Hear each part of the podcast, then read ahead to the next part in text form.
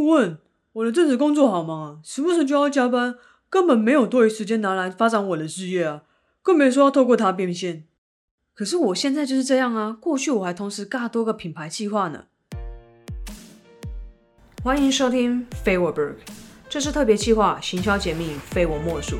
我将在这系列中介绍行销界卓越的专家，他们都在各自领域拥有出众的成绩，并且透过访谈揭秘他们的成功秘诀。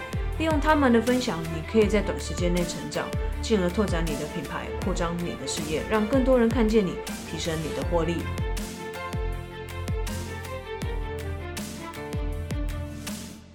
我在辅导的学员中啊，大部分不是拥有自己的事业，就是拥有一份正职工作。老板们呢，偏向透过我们的课程为自己的事业扩张，可以带来更多的一个营收。反之，上班族则希望透过课程学习网络行销和销售技巧，并且呢，透过学来的内容去翻身。好，可是无论是老板或是普通上班族，其实都有一个共同的问题，那就是因为原先的工作占据了大部分的时间，导致要在额外挪出时间学习，并且实践所学的，对他们来说真的是难上加难。所以啊，进度一再的拖延，都还要我三催四请的追踪目前的学习进度以及事业发展规划。有时候我都会觉得，是不是其实大家也不怎么缺钱，日子好像过得也不错啊，学费缴了，行销顾问也派给他了，怎么就是不心疼自己花的钱呢？好好重视当初想要购买课程的理由呢？总之啊，各种借口拖延，导致什么事情都没有好好规划，好好的完成。所以，我想透过这期节目和你分享我的独家时间管理术和实际运用的方法。那这些是我过去从学生时期边打工啊边读书，到身兼多个呃品牌计划师，以及现在拥有多重的身份的经验啊，相信会对不善时间管理的你很有帮助。当然，我也希望你们在收听这期节目之后呢，可以好好的运用它，就不要只是听过而已哦。那左耳进右耳出这样子，就是这很不好的一个示范。好，那首先呢，第一个重点就是制定目标。如同之前说过很多次的观念，一定要知道自己要的目标是什么，才能知道未来要朝哪个方向前进。这样你才知道你要如何去安排到终点的一个路程。那虽然说这观念真是有够趴骨，可是啊，真的很少人可以办得到。那就因为太简单，导致所有人都忽略了最基础的事情。好，那再来呢？是你知道目标之后，接着你就会知道说，什么事情对于达到你的核心目标是最重要的，什么是你最该优先完成的事情，就不会因为不知道事情的轻重缓急，反而把时间呢花在不重要的事情上面。那接着第二个重点是善用琐碎的时间，尤其如果你是通勤族啊，这会对你运用时间有很大的改变。如果你有统计过你每天琐碎的时间有多少，我相信你绝对不会偷懒的，因为我之前真的有算过。我自己每天大概会有两到三小时的琐碎时间，一周这样算下来就会有二十一小时，等于多少？等于又多了一天的感觉。你想，如果这样的时间，如果你可以完完全全的充分利用，你会没有时间吗？像我自己会利用这些时间听 podcast 学习，或者说上网找素材啊、找灵感啊等等，或是利用这些时间呢回复讯息。那因为时间是比较片段的，所以呢，基本上我都会建议，或者说我基本上我自己呢也都会这样做，就是呢。可以把这些琐碎的时间呢花在这类，比如说回讯息呀、找灵感啊这种很片段的东西，比较不需要高度专注力的事情的上面。然后呢，把需要一气呵成的事情安排在其他比较长的一个时间段。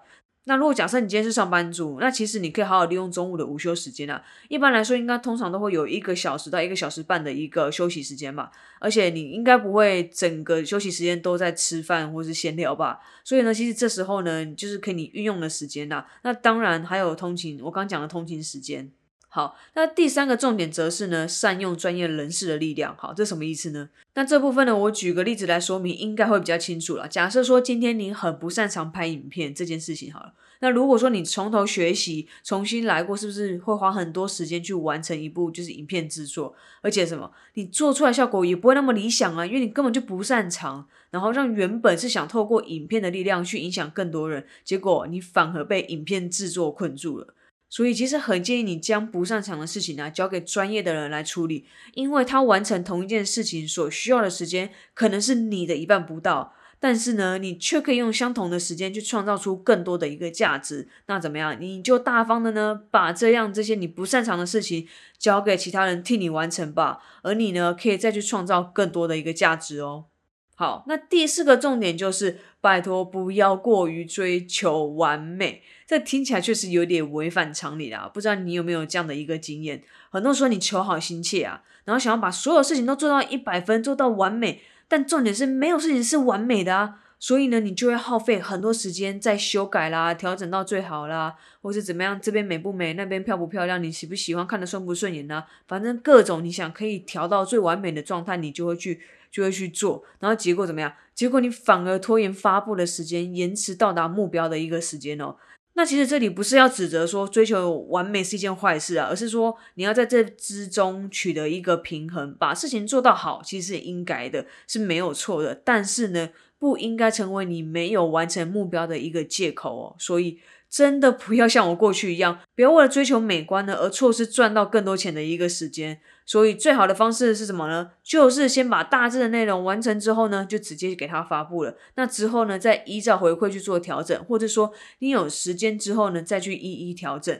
那最后第五个重点就是呢，不要再找借口啦。这一点呢，可能听起来会有点刺耳，但我还是要说出来，让你意识到这个问题。你试着回想一下，每当你有空闲时间的时候，你的第一个想法是什么？你是觉得没关系，事情你要再做就好了啦，反正还有晚上嘛，要不然就是啊，明天再做也可以，对不对？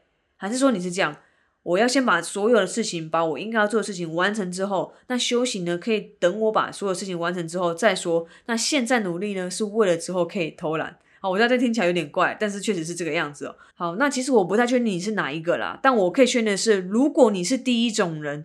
你的事情呢，永远不会完成，因为什么？因为你有无数个明天啦，无数个被你浪费的今天。所以呢，如果你不想成为这样的人，那就立马去完成今天的事情吧。好，那最后呢，最后呢？应该不需要我再多说了吧？今天和你分享的这些小技巧呢，都是我正在执行的，也是我觉得非常有帮助的哦。所以如果你试过很多种方法都没有效，那你不妨尝试今天听到的技巧吧。那今天这集就到这里喽，拜拜。